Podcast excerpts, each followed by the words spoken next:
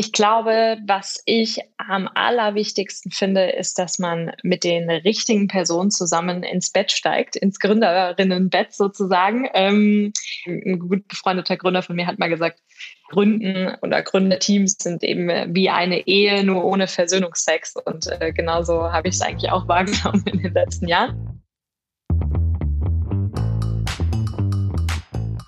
Willkommen bei unserem Podcast 5050 bei OMR. Wir sind Kira und Isa.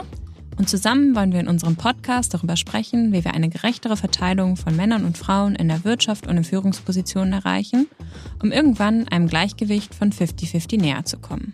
Heute sprechen wir über das Thema Gründen. Es ist nach wie vor so. Frauen sind in der Gründerinnenszene unterrepräsentiert, denn die Quote der Startup-Gründerinnen liegt in Deutschland gerade einmal bei 15,7 Prozent, wohingegen 84,3 Prozent männliche Gründer haben. Der Wert weiblicher Gründerinnen ist in den letzten Jahren kaum angestiegen und die Entwicklung deutet auf eine Stagnation hin.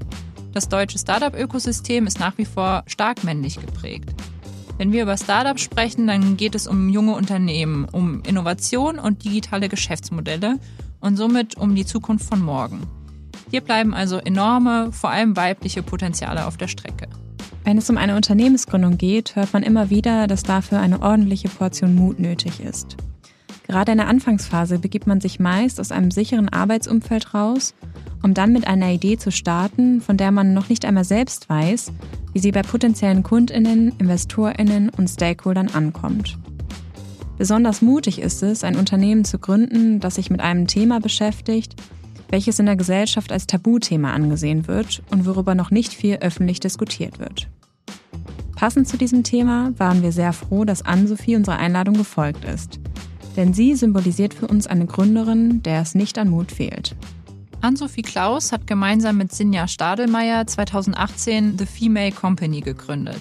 Ein Femcare-Startup, das unter anderem Bio-Periodenprodukte erstmalig im Abo-Modell anbietet. Mittlerweile bietet das Unternehmen eine Vielzahl von Produkten rund um den weiblichen Körper an. Das Unternehmen glaubt an die neue Generation starker und moderner Frauen. Die zwei Gründerinnen haben sich daher zur Aufgabe gemacht, Tabus rund um den weiblichen Körper zu brechen. Die Mission ist es, endlich Transparenz über die Inhaltsstoffe von Periodenprodukten zu bieten und die Periode sexy zu machen. Wir hatten ein sehr inspirierendes Gespräch mit Ann-Sophie. Sie ist ähnlich alt wie wir, hat aber schon ihr eigenes Unternehmen gegründet und spricht über Themen, über die wir teilweise noch nicht mal mit unseren besten Freundinnen offen sprechen. Wir waren nach dem Gespräch überzeugt, es braucht mehr von solchen mutigen Gründerinnen, die sich sogar trauen, vor rein männlichen Investorenteams über solche vermeintlichen Tabuthemen zu pitchen. 50-50 bei OMR. Der Podcast für eine gerechtere Verteilung von Frauen und Männern in der Wirtschaft und in Führungspositionen.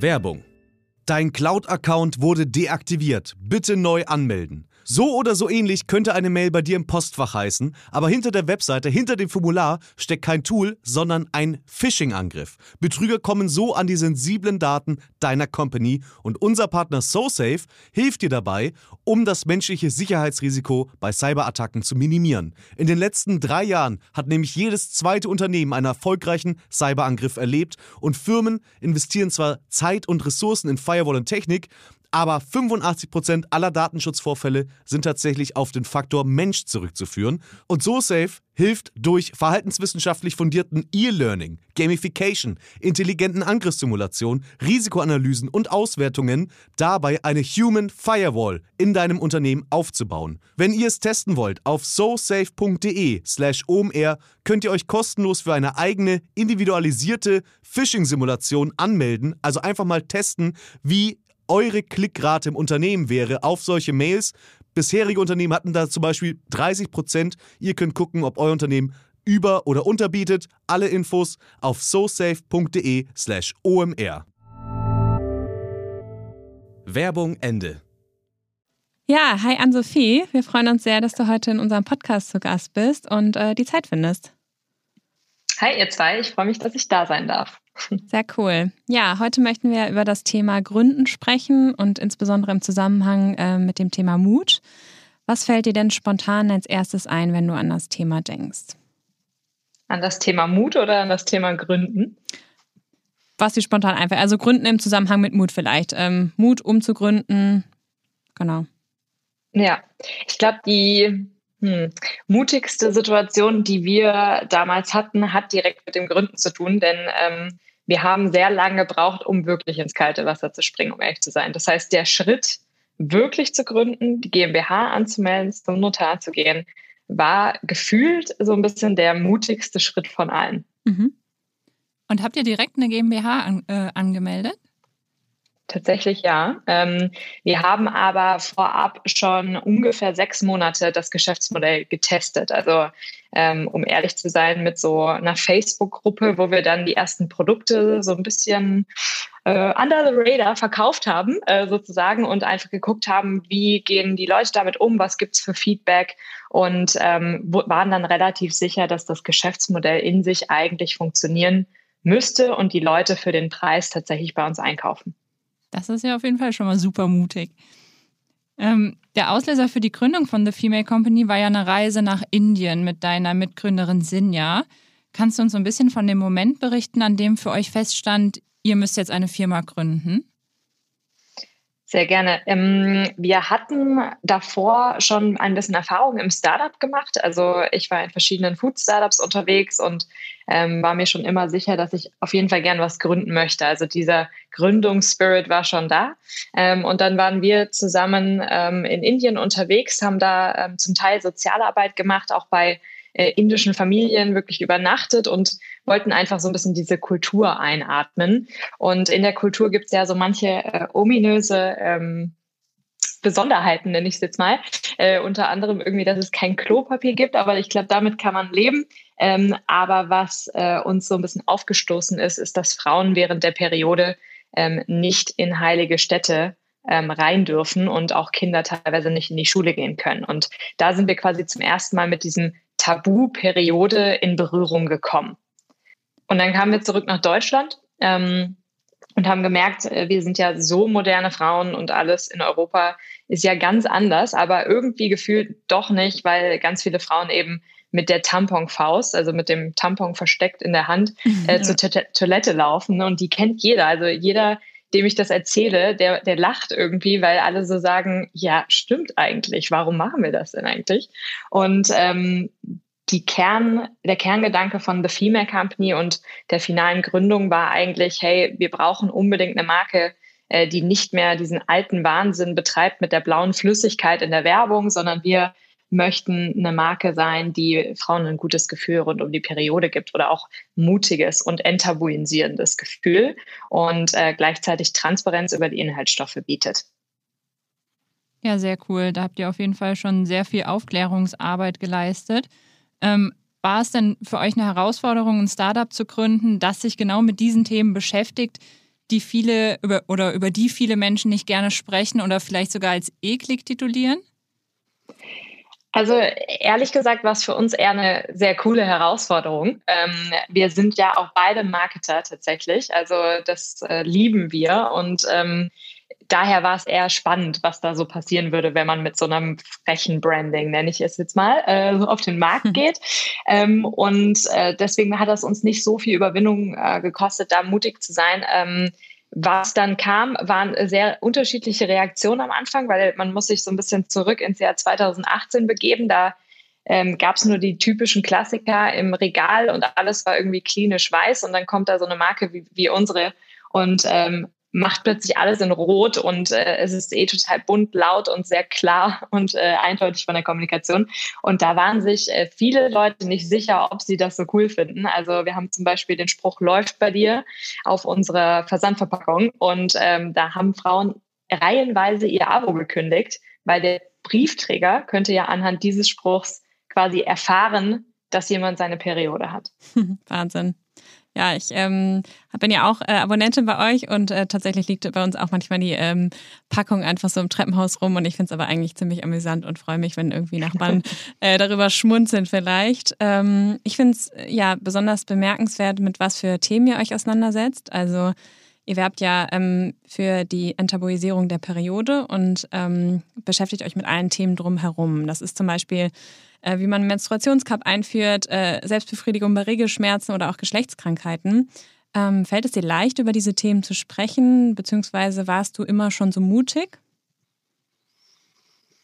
Also ich glaube, Mut, an Mut hat es mir nie so richtig gefehlt. Das liegt daran, dass ich schon seit meinem 15, 15. Lebensjahr eben selbstständig bin und ähm, irgendwann einfach gesagt habe, so hey, ich verdiene jetzt mein eigenes Geld und baue mir jetzt mein Business auf, wo ich auf Hochzeiten singe und tatsächlich dann ab meinem 18. Lebensjahr habe ich angefangen, Brautpaare zu trauen, tatsächlich. Wow. Äh, das heißt, ich musste schon frühzeitig vor Leuten stehen und irgendwie auch mich überwinden, so ein bisschen ja, da mich jetzt einfach hinzustellen und zu sagen, möchten Sie die Braut jetzt küssen, so, obwohl ich das ja eigentlich gar nicht so richtig kann. Und äh, deswegen Mut, äh, das hat nicht so arg gefehlt. Ähm, was ich aber am Anfang tatsächlich hatte, daran kann ich mich noch gut erinnern, wir haben ja die Marke sehr stark auch ähm, über eine Persönlichkeit aufgebaut, heißt über unsere. Also man hat unseren ganzen Gründerinnenweg ähm, quasi beobachten können und wir haben die Leute bei allem mitgenommen. Und ich weiß noch, dass es mir gar nicht schwer gefallen ist, quasi äh, zu erzählen über die Periode generell. Mhm. Aber als ich so das erste Mal in die Kamera sagen musste, vor einer Community von so damals schon so 15.000 Leuten, ähm, ich hatte heute meine Periode und da ist mir das und das passiert, da habe ich gemerkt, oh krass, auch in mir steckt dieses Tabu irgendwie noch total drin. Also es fällt einem total schwer, über die eigene Periode zu reden. Und da habe ich gemerkt, okay, selbst bei uns muss man noch äh, was tun und enttabuisieren, äh, damit wir an den Punkt kommen. Und ich glaube aber so langsam ähm, auch im Team, wir reden so offen äh, über diese ganzen Themen, dass äh, für uns das eigentlich schon Alltag ist. Cool. Genau. Und merkt ihr, wenn neue Teammitglieder anfangen, ähm, dass die da so ein bisschen reinwachsen müssen, offen darüber zu sprechen? Ähm, auf jeden Fall.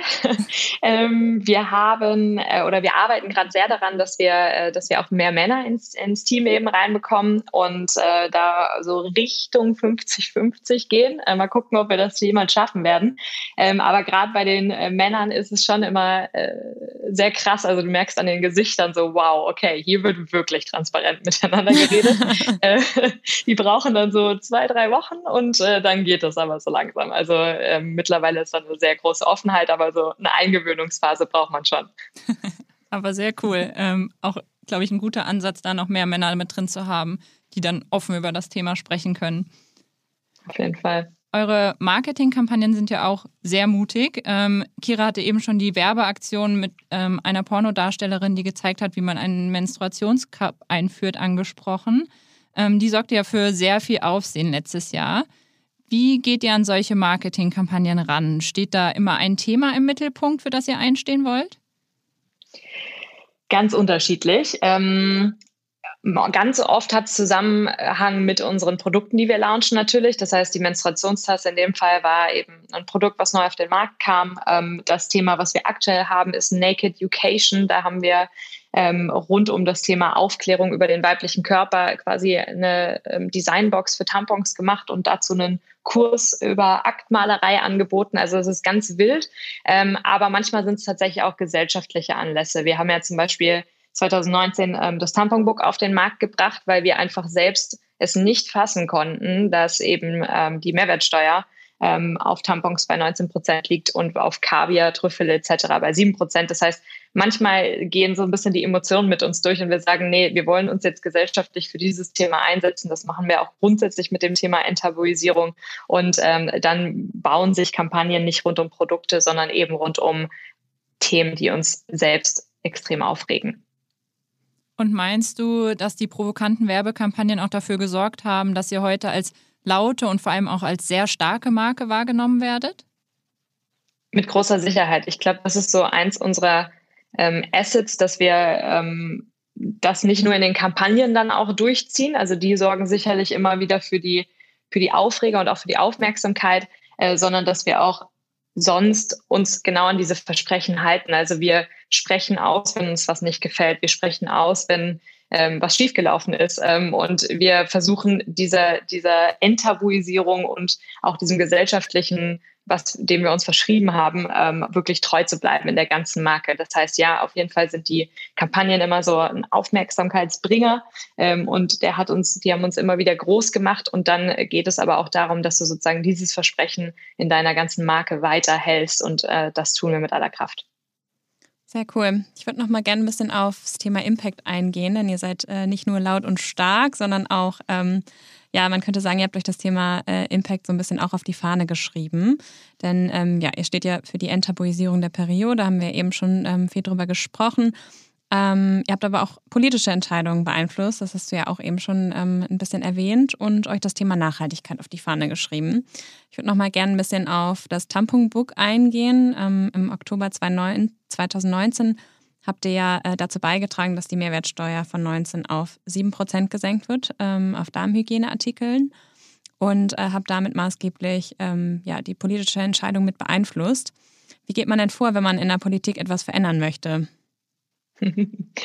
Ja, das mussten wir auch erstmal lernen, äh, sage ich mal so. Also unsere, unser Ansatz war eigentlich ähm, zu Beginn, äh, dass wir mit den äh, mit zwei Aktivistinnen darüber gesprochen hatten, die schon lange eine Petition zu dem Thema ähm, am Laufen hatten und ähm, die uns eben gesagt hatten, hey ja, wir hatten mal so ein, zwei Gespräche mit Politikern, wir haben jetzt irgendwie äh, 100.000 Unterschriften, also eigentlich sind wir ja schon präsent und die äh, Petition be ähm, bekommt auch Anklang irgendwie bei Frauen und generell der Gesellschaft, aber es geht halt nicht wirklich was voran, also es passiert nichts ne? ähm, auf politischer Ebene. Und dann war unsere Überlegung, okay, wie können wir einerseits sicherstellen, dass unsere Botschaft Politiker und Politikerinnen erreicht ähm, und ähm, andererseits auf der anderen Seite eben Druck aufbauen, sozusagen gesellschaftlich politisch. Mhm. Ähm, und das lief dann so, dass wir eben äh, kurz das Tamponbuch zusammengefasst, ähm, 15 Tampons in Büchern verpackt haben, weil Bücher eben auch nur mit sieben Prozent besteuert ähm, sind. Und diese Bücher, äh, 100 Stück, haben wir an die wichtigsten Politiker und Politikerinnen in Deutschland geschickt. Und gleichzeitig auf der anderen Seite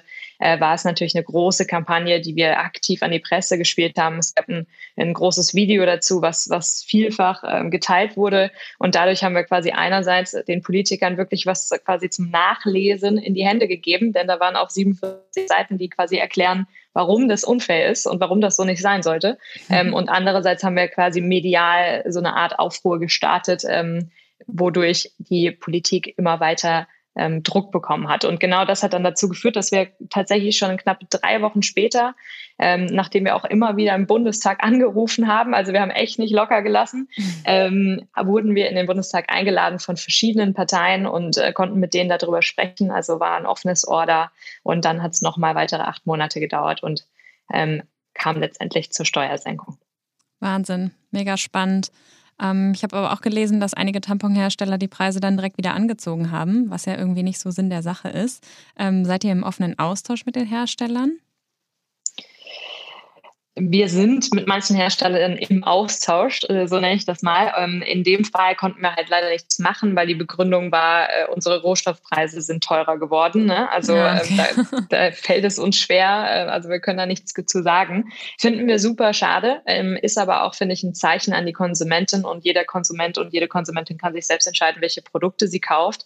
Man sollte im nächsten, beim nächsten Regalüberblick oder generell beim nächsten Einkauf halt einmal drüber nachdenken, wen man unterstützt unterstützen möchte. So, das ist meine Meinung dazu. Ja, absolut. Eure ähm, Periodenprodukte werden ja vor allem aus zertifizierter Bio-Baumwolle hergestellt. Und zusätzlich zu jeder verkauften Packung wird das Pets for Girls Projekt in Indien unterstützt, in dem waschbare Stoffbinden genäht und verteilt werden. War, von, war für euch von Anfang an der Gründung klar, dass ihr euer Startup anhand von bestimmten Werten aufbauen möchtet? Auf jeden Fall. Ich würde sogar sagen andersherum. Ne? Also der, der Gründer, der Gründungswille war ja auf jeden Fall schon vorher da, aber die wirkliche Idee ähm, ist bei uns in Indien entstanden und dadurch entstanden, dass wir gesagt haben, hey, so kann die Welt für Frauen doch einfach nicht sein. Also was soll das? Ne? Also wir haben quasi eigentlich aus einem Werteanspruch ähm, gegründet und auch aus diesem leicht gesellschaftlichen Aktivismus eigentlich heraus und da das, wie gesagt, sozusagen die Basis für die ganze Firma war, ähm, ist das auch automatisch das Wertesystem, ähm, auf dem wir arbeiten und mit dem wir weiter die Firma gebaut haben und mit denen auch unsere Mitarbeiter ähm, sich sehr identifizieren und eben auch entsprechend damit arbeiten. Das heißt, genau, also es ging gar nicht ohne, einander, weil, weil die Idee und die Grundlage quasi genau auf diesem Wertesystem basiert. Und war es für euch schwierig, Bioproduzenten zu finden? Ähm, ja, das hat ein bisschen Überredungszeit gedauert, auf jeden Fall. Ähm, ich sag mal so, die, die Tamponbranche oder generell die Hygienebranche ist, ist schon noch sehr von ähm, alteingesessenen Unternehmen und äh, Produzenten ähm, ja, einfach größtenteils besteht die aus, aus älteren Produzenten und lang, die, die lange eben am Markt waren, also so gute 35 Jahre mindestens alte Unternehmen.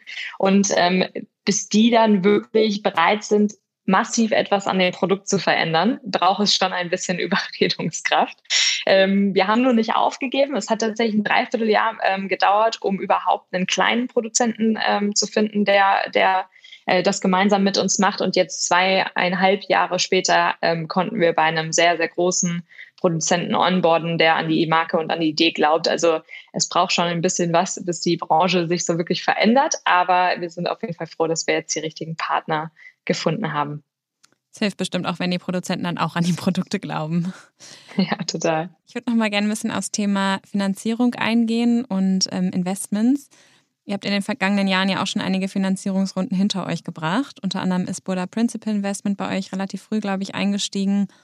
Und ähm, ja, nichtsdestotrotz ist der Bereich äh, Fem Health noch ein bisschen unterfinanziert. Das liegt unter anderem daran, dass äh, die Investmentwelt ja nach wie vor ähm, ja, sehr männlich dominiert ist. Mm, in einem Interview hast du, glaube ich, auch mal gesagt, dass wenn es mehr weibliche VCs oder Business Angels geben würde, dass dann auch die Chancen für ein Investment steigen, weil ihr beim Pitch nicht äh, bei der Sexualkunde der sechsten Klasse anfangen müsst, was ich sehr lustig fand und ähm, mir gut vorstellen konnte, wie ihr da ähm, vor den InvestorInnen steht und äh, pitcht und ähm, ja, was für Situationen sich daraus vielleicht ergeben. Wie habt ihr die Finanzierungsrunden erlebt? Kannst du uns da mal ein bisschen mitnehmen? Ja.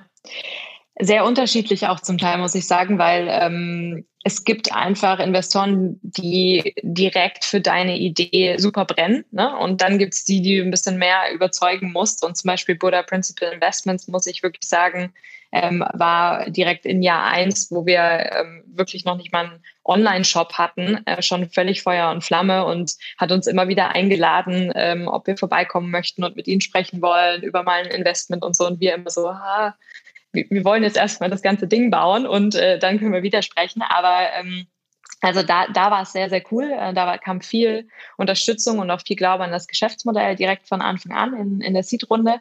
Ähm, und was sich in den restlichen Runden immer wieder gezeigt hat, ist, dass ähm, wir am Anfang es schon noch ein bisschen schwerer hatten, weil äh, es gab wirklich keine weibliche Investorin in den Runden, in denen wir gepitcht hatten. Also das war so 2019 rum, ähm, wo äh, ein Investor dann eben äh, meinte, ja, ich habe heute mal die Praktikantin mitgebracht, weil wir brauchen ja eine weibliche Person, die das ganze Geschäftsmodell versteht. Ne? Und da stehst du halt als Gründerin so da und denkst dir so, hey, echt jetzt so? Ne? Ähm, genau, und das hat sich jetzt zum Glück mit der Zeit ein bisschen geändert. Also die letzte Runde, die wir gemacht haben, war in 2020. Ähm, und da konnten wir wirklich schon sehen, dass es so die ersten Partnerinnen gab, die irgendwie meistens quasi erst, erst seit so drei, vier Wochen an Bord waren, aber ähm, wo sich echt was tut. Also es bewegt sich was, es bewegt sich zu langsam, keine Frage, aber ähm, es geht voran. Also das ist auf jeden Fall schön zu sehen. Und sonst, äh, genau, haben wir, glaube ich, mittlerweile einen guten Dreh gefunden, wie wir ähm, Männern die Idee klarer machen, ähm, indem wir zum Beispiel viele Pendants ähm, aus der Branche nehmen und quasi unser Geschäftsmodell dazu vergleichen oder männliche Geschäftsmodelle, äh, die sich zum Beispiel halt mit typischen Männerthemen äh, beschäftigen und sagen, hey, guck mal, dasselbe haben wir vor, nur eben für die Periode, für Femhealth, für verschiedene ähm, Tabuthemen. Und dann funktioniert das Ganze schon mal ein wenig besser. Ja, das hilft bestimmt, das kann ich mir vorstellen. Ähm, kannst du uns einmal mitnehmen, wie ihr generell in das Thema Finanzierung herangegangen seid? Ähm, es sind ja jetzt vielleicht auch ein paar HörerInnen dabei, ähm, für die das auch spannend sein könnte, die vielleicht auch in der Startup-Branche unterwegs sind. War von euch zum Beispiel, war für euch zum Beispiel von Anfang an klar, dass ihr externe InvestorInnen reinholen möchtet? Nee, war es nicht. Ähm, wir haben sogar sehr, sehr lange auch in, in unserer Gründer, Gründer-Relation, ähm, Gründerinnen-Relation so rum, ähm, darüber diskutiert, äh, weil Sinja da ein bisschen was anderes wollte, als ich zum Beispiel wollte. Und dann haben wir uns am Ende, äh, glaube ich, super geeinigt für eine gemeinsame Richtung. Ähm, heißt, was ich immer wieder merke, ist, dass das Thema Finanzierung bei allen Gründer und Gründerinnen super, super präsent und eigentlich so das Thema Nummer eins ist. Also gerade bei denen, die sich überlegen, ob sie ähm, gründen. Und mein Thema ist eher, dass ich sage, warum. Also ich verstehe, dass man sich halt selbst über Wasser halten muss, ähm, um, um zu gründen. Aber meistens, wenn ich dann frage, hey, wofür braucht ihr denn jetzt die 100.000 Euro, die ihr eurer Meinung nach braucht, kommt dann meistens die Antwort so, weiß ich gar nicht, ehrlich gesagt, ähm, für Marketing und so. Ja, mhm. und äh, dann sage ich halt, nee, also bevor ihr jetzt nicht ein Proof of Concept habt ähm, und mal irgendwie die ersten 100 bis 1000 Kundinnen ähm, relativ simpel euch, euch geholt habt, braucht ihr noch nicht mal zum Notar gehen, weil ähm, letztendlich geht es ja genau darum, dass ihr erstmal versteht, ob eure Idee ähm, am Markt überhaupt funktioniert. Ähm, von daher möchte ich eigentlich ähm, oder bin ich ein großer Fan davon, am Anfang in den ersten, im ersten Jahr gar nicht so viel über Investment und Finanzierung nachzudenken, sondern erstmal zu schauen, dass man wirklich herausfindet, funktioniert das Geschäftsmodell, kann ich damit erfolgreich werden und dann kann man richtig, ähm, richtig, richtig Gas geben und zum Notar gehen und dann ähm, eine Finanzierungsrunde eventuell machen. Ähm, aber erstmal wirklich darauf fokussieren, testen am Markt und funktioniert meine Idee. Mhm. Und was war bei euch der Punkt, wo ihr gesagt habt, jetzt brauchen wir externe InvestorInnen?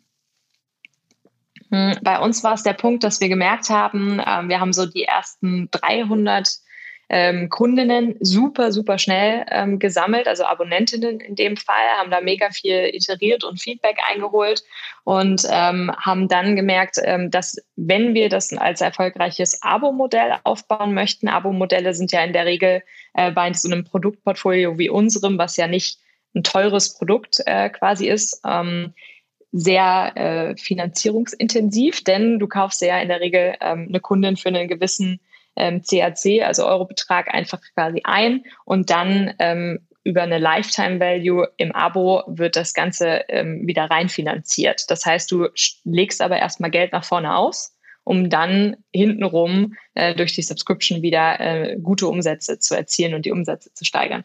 Und ähm, weil wir wirklich an dieses Subscription-Modell auch geglaubt haben, haben wir gesagt, okay, wenn dieses Subscription-Modell äh, jetzt in den Tests so mega gut funktioniert, ähm, wäre es total schade, da nichts draus zu machen und lass uns ähm, da konkret ähm, Geld für einsammeln, um zu zeigen, hey, eine Subscription im Periodenbereich, es gibt eigentlich nichts Sinnvolleres als das und äh, ähm, lass uns da ein bisschen in die ähm, VC oder in die Investorenrichtung gucken, um zu schauen, ob jemand auch an die Idee glaubt und ähm, dieses Abo-Modell mit uns auf die Beine stellt.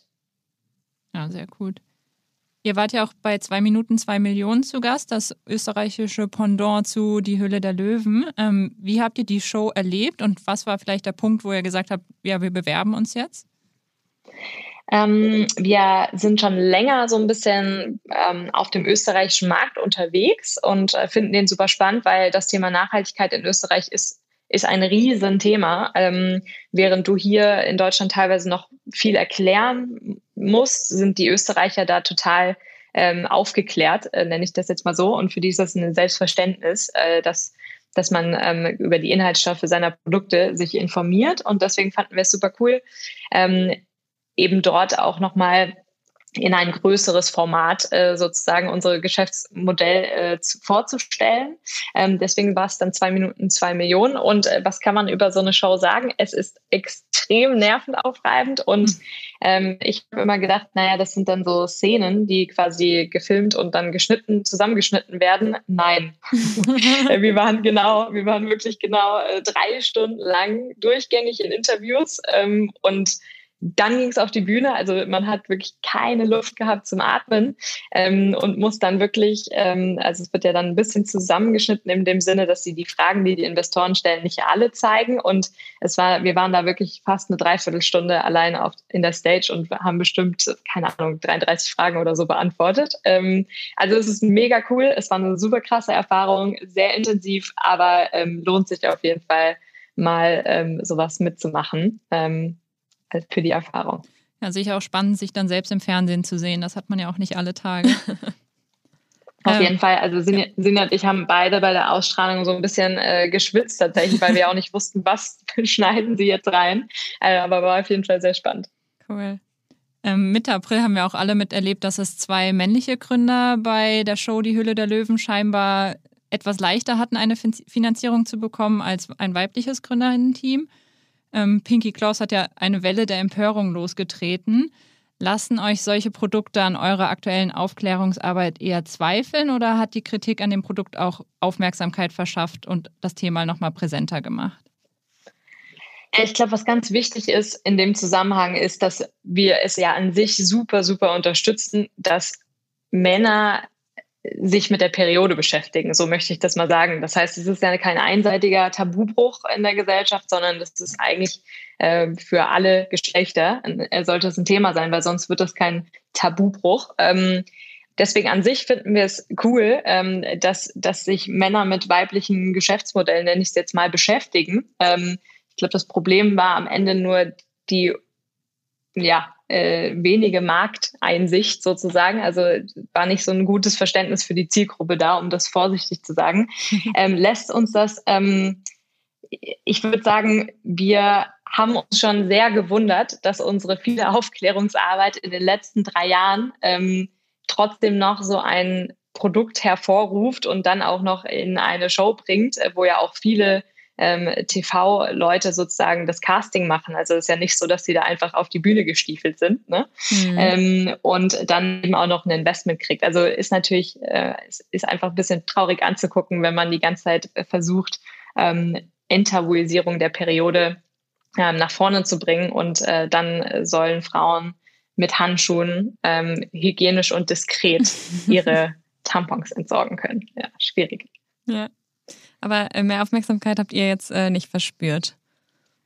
Doch, doch, also ganz klar, in den Tagen, wo, wo das, ähm, wo die Show lief, ähm, war ein riesen Run auf ähm, alle alternativen Hygienehersteller gefühlt. Also ich weiß das aus der ganzen Branche, dass ähm, da extrem viel, viel passiert ist auf den äh, sozialen Medien. Und was man ja am Ende ähm, echt sagen muss, äh, es gab ja den größten äh, Social Media Sturm überhaupt und ähm, auch der hat das Thema Periode wieder zum Teil zu einer Enttabuisierung verholfen. Von daher im Endeffekt ist es ähm, sehr gut geendet, bis auf dass die Gründer natürlich ihr Geschäftsmodell verloren haben. Ja. Na gut, hat zumindest für euch eine positive Wendung genommen. Ähm, ja. Hast du Tipps für andere GründerInnen? Also ich glaube, jetzt ähm, haben wir schon sehr, sehr viele Einblicke in ähm, ja, eure Gründung und, und ähm, die ganzen Themen gewinnen können, wie ihr die Gründung angegangen seid und ähm, auf was ihr geachtet habt, was euch wichtig ist. Ähm, was hättest du vielleicht gerne vor deiner Gründung gewusst? Was könntest du als Tipp anderen GründerInnen, potenziellen GründerInnen mitgeben? Ähm, ich glaube, was ich am allerwichtigsten finde, ist, dass man mit den richtigen Personen zusammen ins Bett steigt, ins Gründerinnenbett sozusagen. Ähm, denn äh, was, ich, was wir jetzt in den letzten Jahren so gemeinsam durchgemacht haben, war, war schon auf jeden Fall sehr krass. Und äh, das will man wirklich mit der richtigen Person machen, die auch den richtigen, die richtige Einstellung eben zum Thema Gründen und Arbeit und ähm, so weiter hat und mit der man sich einfach gut versteht. Ich hatte ja da ein bisschen den Heimvorteil, dass ich mit Sinja äh, tatsächlich sehr gut befreundet war schon vorher. Das heißt, wir kennen uns einfach unglaublich gut ähm, und das war immer sehr angenehm, aber selbst da war es manchmal auch äh, kritisch. Ne? Also es, es, ist wirklich so, dass man sich auch manchmal den Kopf halb einschlägt.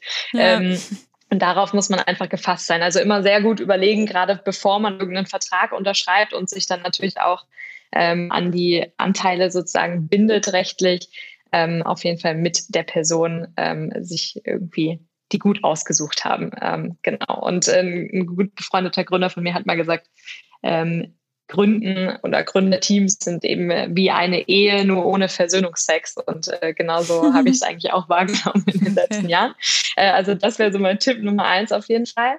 Ähm, dann das Zweite, ich habe es vorhin schon erwähnt, äh, das Thema Hersteller ist, ist wirklich wichtig. Mir hat da, damals am Anfang haben mir viele erfahrene Gründer und Gründerinnen gesagt, ähm, hol dir die richtigen Hersteller ähm, rein. Also wenn man gerade wenn man im Produktbereich unterwegs ist, ich glaube, das gilt aber auch für einen Tech-Stack, also für die, für die Website zum Beispiel, die man baut, wenn es eher ein technisches Produkt ist. Mhm. Ähm, und wir haben in den letzten Jahren äh, da so zwei Fehler, die wir gemacht haben, ziemlich böse ausbaden müssen. Also die richtigen Partner in dem Fall ähm, und Partnerinnen an Bord zu haben, ist, ist total wichtig, ähm, mit denen man eng zusammenarbeitet. Ähm, weil man dann eben auch eventuell gute Zahlungskonditionen mit denen verhandeln kann und die einem einfach gut gesonnen sind, ähm, während das mit welchen, äh, die man gerade so überreden konnte, das Produkt äh, für einen zu produzieren, eben immer ein bisschen schwieriger ist. Genau. Ja. Und ähm, dritter Punkt vielleicht, ähm, selbstkritisch gegenüber dem Geschäftsmodell sein. Also ich äh, rede natürlich auch mit sehr vielen Serial Entrepreneurs hier so in Berlin und viele von denen ähm, gründen immer wieder was Neues. Ne? Also ich habe man, manchen das Gefühl, das ist so ihr Hobby, irgendwie eine neue Idee auszuprobieren, Geschäftsmodell, kurze Website erstellen, auf geht's. Und ein halbes Jahr später sagen sie, oh nee, hat, war nicht so, war nicht so vielversprechend, ich lasse mhm. das lieber wieder so. Ne?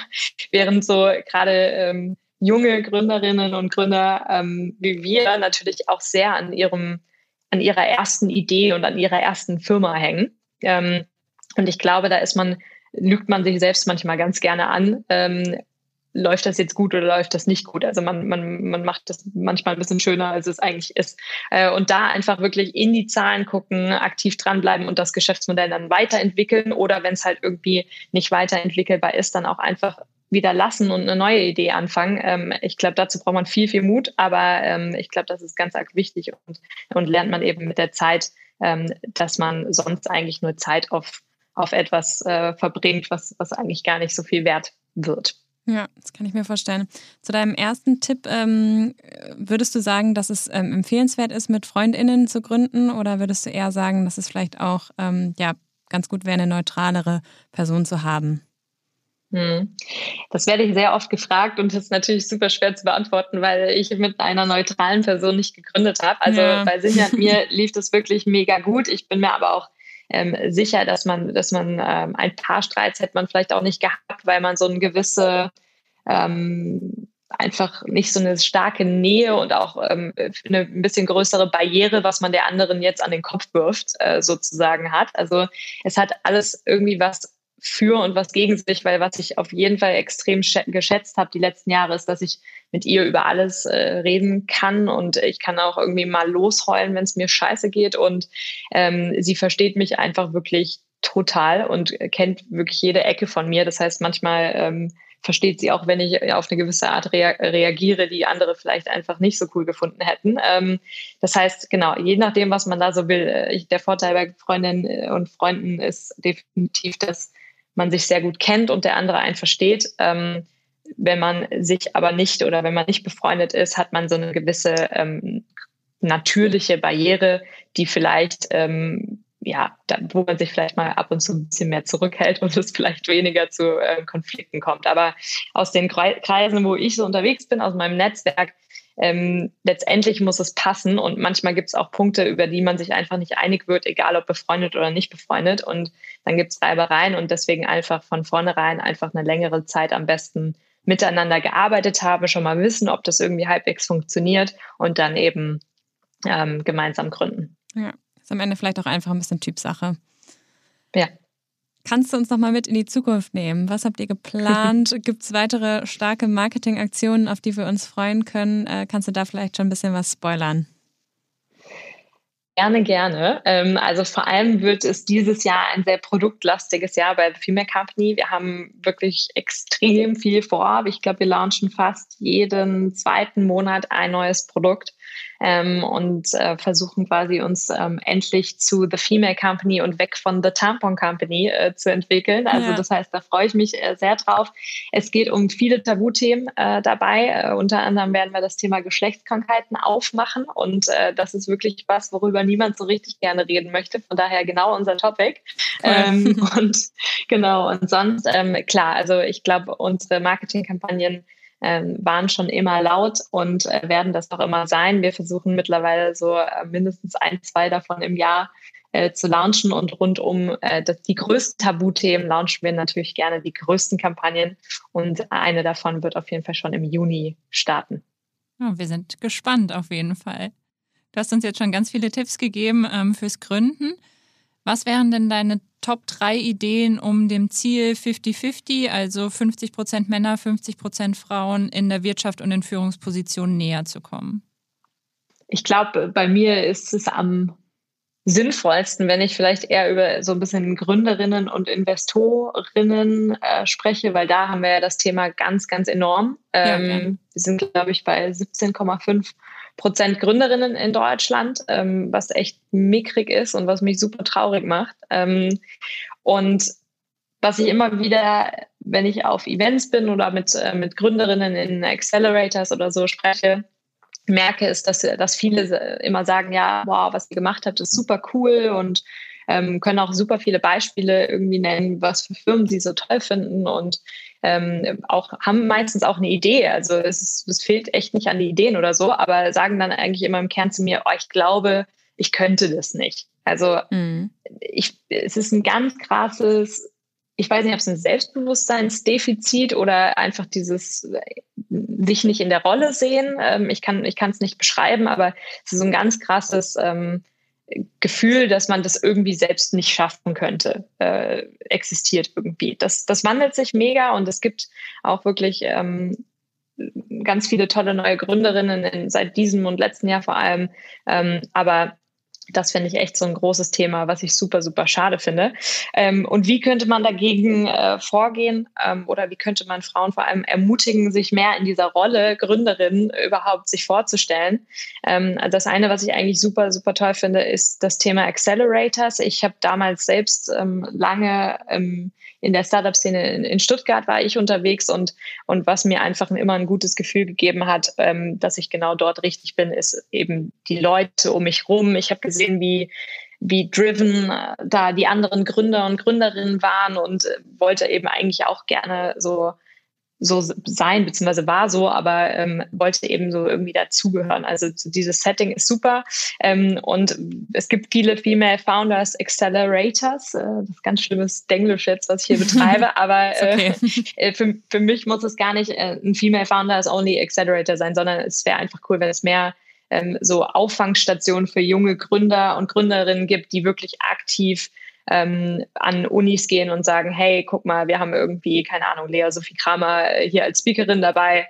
Und ähm, hast du nicht Bock, irgendwie dir, das mal anzuhören äh, und willst mit in den Accelerator kommen und einfach so ähm, junge Frauen an das Thema Gründen besser heranführen, indem man ihnen zum Beispiel ähm, einen weiblichen Coach oder einfach irgendwie einen Coach nochmal zur Seite stellt, ähm, die inspirierend wirken, so nenne ich das mal. Also das finde ich mega cool.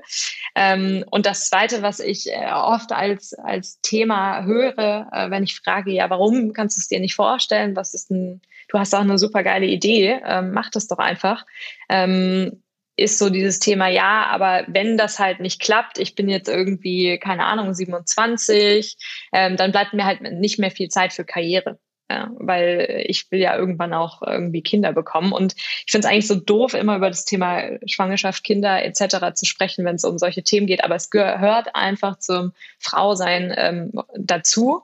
Und ähm, was ich mir einfach super ähm, wünschen würde, ist, dass wir das Thema ähm, Mutterschaftsurlaub zum Thema Elternzeit äh, umbenennen und, und endlich darüber anfangen zu reden und äh, dass es auch gesellschaftlich mehr akzeptiert ist, dass eben Männer auch zu Hause bleiben können, zumindest zum gleichen Teil, damit einfach Gründerinnen das Gefühl haben, hey, meine Karriere geht nicht nur bis 33, sondern darüber hinaus. Mhm. Ähm, und da, da habe ich eigentlich keine so krasse Zeitlimitierung, äh, die mich davon abhält, eben eigentlich auch ein Risiko einzugehen, weil man ja gerade beim Startup eben nicht weiß, ob man nach zwei Jahren wieder aufhören muss, weil es irgendwie gar nicht funktioniert hat oder ob es eben erfolgreich wird. Also das auf der Gründerinnenseite auf jeden Fall. Ähm, und bei den äh, Kapitalgebern, ich habe es vorhin schon erwähnt, es wandelt sich was, was echt cool ist. Also es gibt mehr Partnerinnen ähm, an den, äh, in den Boards ähm, von den VCs und von, von den Kapitalgebern generell. Und das ist echt mega cool. Und ich glaube wirklich, dass das der, der Durchbruch dann am Ende auch zu erfolgreich weiblich gegründeten Unternehmen ähm, sein wird, weil später, früher oder später brauchen viele einfach eine Finanzierung, ähm, gerade wenn, ähm, wenn das alles gut funktioniert hat am Anfang. Und ähm, es wäre sehr sinnvoll, wenn man dann gerade auf, auf eine weibliche Zielgruppe zugeschnittene Geschäftsmodelle eben nicht von A bis Z erklären muss und mit Biologieunterricht, wie du vorhin gesagt hattest, sondern wenn man äh, eben ein Verständnis auf der Investorenseite, ein ganz natürliches Verständnis für den Need und für die Zielgruppe ähm, einfach auf der anderen Seite äh, sitzen hat. Ja, absolut. Ähm, in Zukunft hoffentlich nicht nur die Praktikantin, die da dabei ist, um Richtig. ein bisschen zu supporten. sehr, sehr cool. Ja, ich glaube, wir sind schon am Ende angekommen. Ähm, vielen, vielen Dank für diese tollen Einblicke und ähm, vor allen Dingen euren Mut. Äh, macht genauso weiter und äh, wir verfolgen auf jeden Fall das, äh, das Jahr, was für euch ansteht und, und generell auch irgendwie eure Zukunft und ähm, sind sehr gespannt, was da noch so alles in der Pipe ist. Vielen Dank. Sehr gerne. Danke euch. Wir hoffen, die Podcast-Folge mit Ann-Sophie Klaus hat euch gefallen und ihr seid inspiriert, euren eigenen Weg mutig und selbstsicher zu gehen. Falls ihr Ideen, Wünsche oder Anregungen für den Podcast habt, schreibt gerne an 5050.omr.com. Ja, außerdem freuen wir uns natürlich sehr, wenn ihr den Podcast abonniert, uns eine Bewertung bei Apple Podcast dalasst und Folgen, die euch interessieren, an KollegInnen oder Freundinnen weiterleitet, damit wir möglichst viele Menschen auf die Reise in eine gendergerechte Welt mitnehmen können.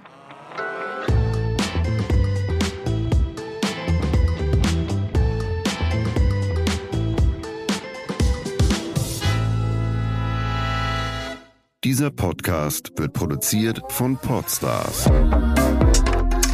bei OMR.